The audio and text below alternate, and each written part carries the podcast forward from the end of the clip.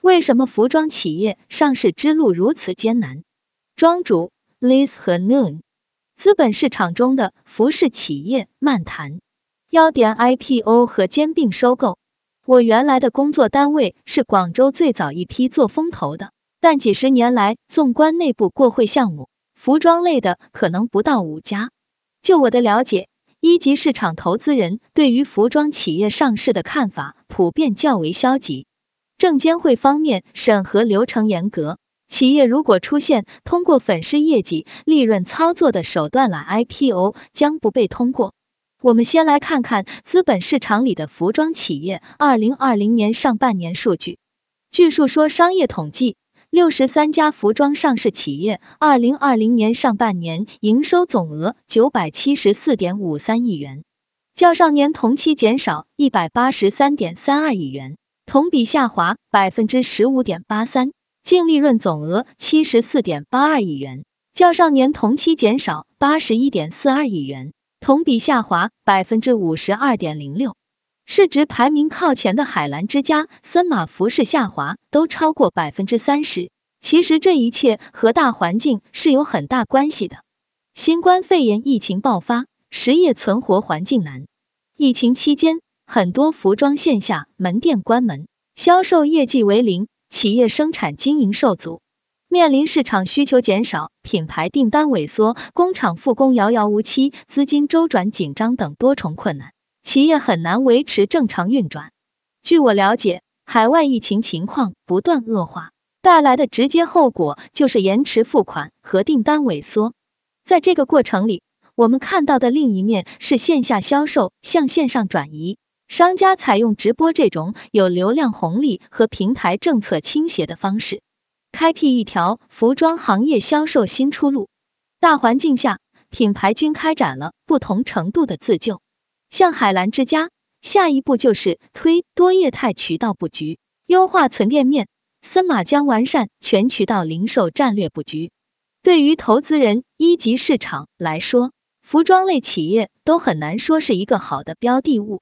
在我之前的单位，相较于当下投资高精尖的大数据、人工智能、生物医药、高端装备这些偏科技型企业，服装还是比较难做大，主要是其发展动力不足，你很难找到让人眼前一亮的投资亮点去支撑起估值。为什么大家对服装企业投资信心缺乏呢？也有云友总结概括：收益低。那么我们再问，收益低的原因是什么？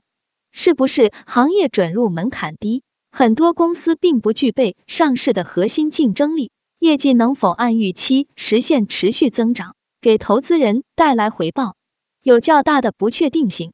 服装企业另一个不被看好的原因，正是其成本的不断攀升，成本提高，价格随之水涨船高，劳动力成本、流通成本、店铺租金和商场扣点。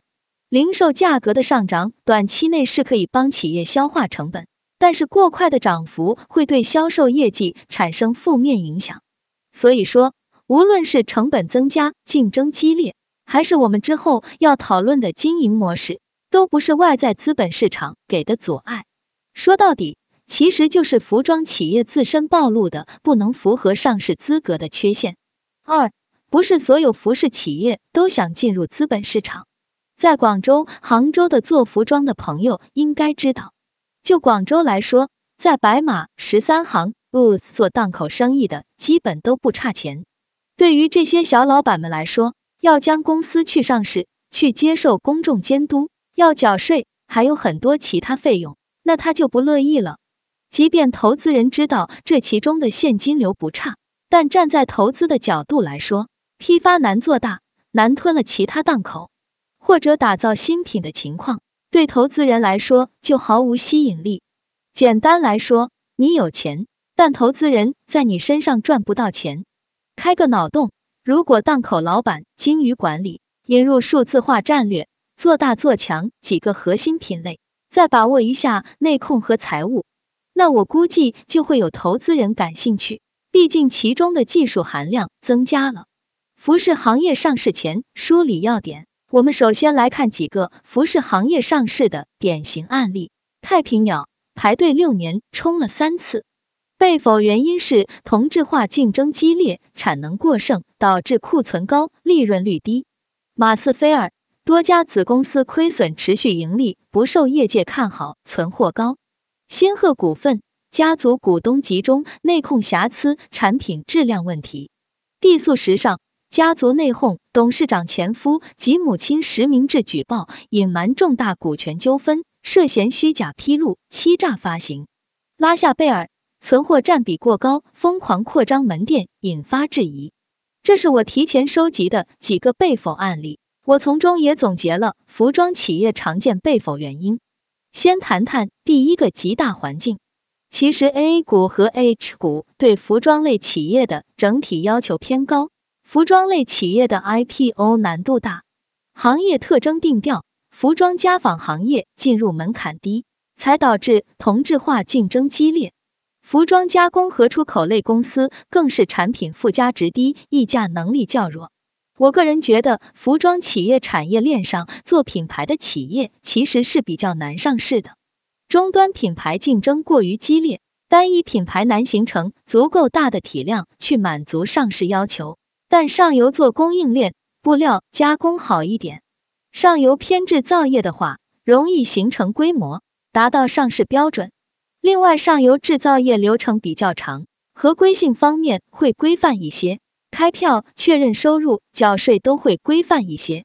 一般的服装企业不会想到，或者说没有能力去完善供应链建设、库存管控。但前面这两项做得好的，才更能够形成规模效应，拉低上游供货成本。那么问题来了，要完善这些是很烧钱的，是需要大量融资的。第二点，存货周转率，这是被提到最多的一点。对于服装企业而言，存货和收入都非常敏感。这么多家企业上市被否的原因，都是库存过大，存货周转率低，服装价格高，一些企业过于追求毛利率，使得库存大幅增加，周转率下降，销售风险就上去了。同时，这个库存积压能直接导致企业持续盈利能力受到影响。而且从收入来看，那因为服装本身属于快消品，一般是加盟经销形式多，管控效率效果低下，很多终端门店运营都是不合规的，内控有大瑕疵，这就存在存货计量和销售收入计量的难题了。各位多多少少遇到过叫价五千元的衣服砍价到两千元还不开发票这种情况吧？此外，我之前查了一下材料。服装业的存货构成分为仓库存货、渠道存货和在途存货。想要 A 股上市的企业，存货的管理水平就直接反映供应链、销售链的效率和经营水平了。管好存货是关键。再说收购，收购知名品牌是个你情我愿的事，收购方觉得走捷径了，被收购方觉得抱大腿了，有大佬背书了。拿马斯菲尔来说。我看了他们的招股说明书，他二零一四年二月收购了意大利女装品牌 Crazier，效果如何？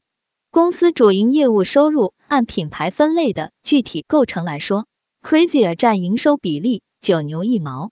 哪怕你说新品牌出业绩要时间，但看看说明书，Crazier 作为高端品牌，均价四千至五千元一件。这个价格已经是高定或者高级成衣，这个目前国内还未被完全打开的市场定位。因此，我总结这个收购就是一加一小于二。第四点就是家族企业特征明显，这也是个不可小觑的绊脚石。纺织服装业是手工业的延伸，家族企业特色浓厚。在企业初创期的企业一般是夫妻店、家族店形式起步。作为小型企业，这样的管理其实直接又高效。不过等到公司成规模以后，就容易出现人本身的问题以及管理模式的日趋僵化。这里讲两个案例，一是之前提到的新鹤股份，二是地素时尚。新鹤是典型的家族企业，其实控人是台湾孙氏家族。直到二次冲 IPO 的时候，孙氏家族还有百分之六十的股份。股权高度集中，那么上市之后，少数股东的利益如何维护？地素就更狗血。地素是云峰基金投的，在当时都已经过会了，但在询价阶段，第二天董事长被钱婆婆告上法庭，理由是其隐瞒重大股权纠纷，结果程序立马暂缓。上市公司成员这种反目的影响真的太大了，可以说是能够葬送一家企业。最后说说商业模式和研发模式。如果企业采取加盟方式，发审委要求核查并上报三年报告期内每一家加盟店的营收、净利等财务指标。保荐机构尽量核查到位，关注是否具有持续经营能力。如果是经销模式，要提供三年报告期内每一家经销商的终端客户明细。对于经销商较多和较分散的连锁经营企业，不仅是关注前五名客户。而且要利用信息系统等方式尽调百分之八十以上的客户。服装行业在用经销模式疯狂扩张，但同时也引入了各类经营风险。要 IPO 的企业，或者就算是日常经营中的服装类企业，一定要对加盟经销模式开展全面监督核查。其次就是研发能力，我看了一下说明书，国内 A 股的研发做的真的是令人一言难尽。比如拉夏贝尔的研发占比，直接是品牌设计部的人员工资，不是财务定义的研发收入，也不是税务定义上的研发收入。我个人认为，研发能力和营销渠道建设理应是服装类企业的两个核心竞争力。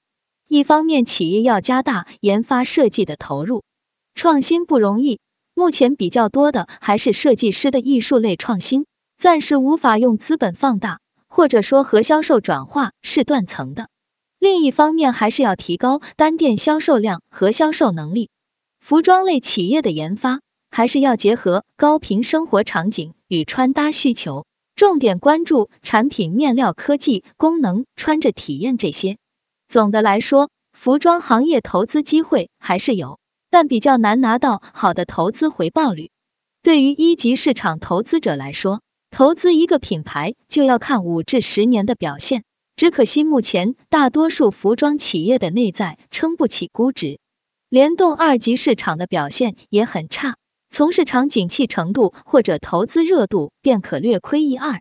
接下来是几个有趣的观点，一个是搞实业不如投资，浙江品牌雅戈尔二十年业绩报告显示，其投资业务实现净利润约四十四点七零亿元。